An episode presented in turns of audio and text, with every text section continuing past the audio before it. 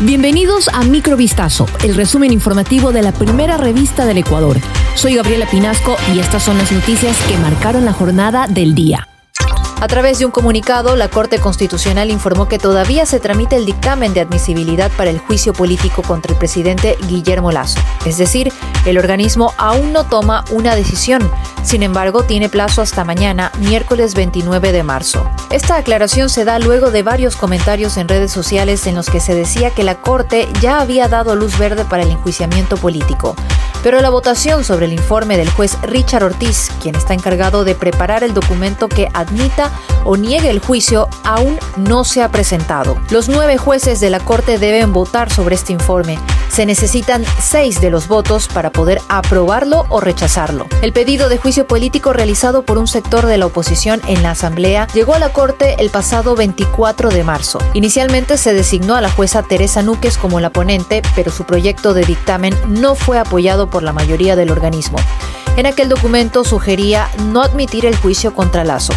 El periodismo en Ecuador atraviesa uno de sus momentos más críticos. La semana pasada, varios colegas de medios de comunicación televisivos recibieron sobres con USBs explosivos. Y ahora el portal digital GK anunció que saca del país a una de sus reporteras por riesgo inminente a su vida. El pasado viernes 24 de marzo, el medio activó un protocolo de seguridad y puso en marcha un operativo de emergencia para trasladar a la reportera Carol Noroña a otro lugar fuera del territorio ecuatoriano, puesto que esa mañana se detectó una situación que amenazaba su vida e integridad física relacionada con la cobertura que hacía Noroña sobre la crisis carcelaria y el crimen organizado. GK contó con el apoyo de más de 10 organizaciones de derechos humanos y protección de periodistas de todo el mundo para que la reportera pueda salir del país en menos de 24 horas.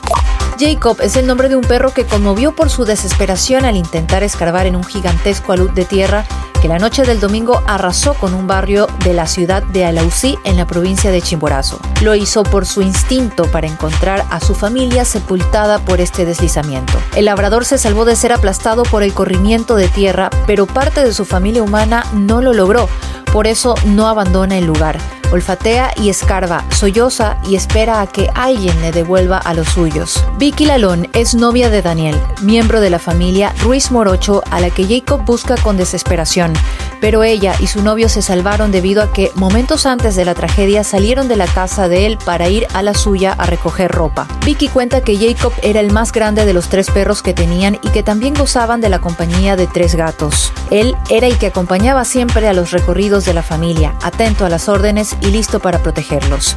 Conozca su historia en vistazo.com. Un presunto delincuente murió tras ser atropellado por un bus de transporte público la mañana de este martes 28 de marzo. Según información preliminar, el sujeto intentaba escapar luego de haber asaltado a una mujer en la cooperativa Riberas de los Vergeles al norte de Guayaquil. No obstante, en su intento de fuga, el conductor de un bus arrolló al sospechoso en la avenida Narcisa de Jesús. Al parecer, el chofer lo atropelló al percatarse que se trataba de un ladrón. Uniformados de la Agencia de Tránsito y Movilidad y de la Policía Nacional se trasladaron al lugar para tener detalles del caso. Unos 39 muertos y 29 heridos dejó un incendio en un centro de detención de migrantes en la mexicana ciudad Juárez, fronteriza con Estados Unidos, según informó este martes el gobierno de México, que atribuyó el fuego a personas que protestaban contra su deportación. La Fiscalía General de México informó que entre los fallecidos y heridos hay migrantes de nacionalidades colombiano, ecuatoriano, salvadoreños, guatemaltecos, hondureños y venezolanos. Los lesionados, algunos de ellos en estado grave, fueron trasladados a cuatro hospitales. El fuego en el centro de detención, inédito en este tipo de instalaciones, se inició en la zona donde son albergados los extranjeros sin papeles. Tras el incidente, el Ministerio de Relaciones Exteriores y Movilidad Humana de Ecuador indicó en un comunicado que está en contacto con sus pares mexicanos y que en las próximas horas su embajada tendrá una reunión urgente con la Cancillería mexicana. Esto fue Microvistazo, el resumen informativo de la primera revista del Ecuador. Volvemos mañana con más. Sigan pendientes a vistazo.com y a nuestras redes sociales.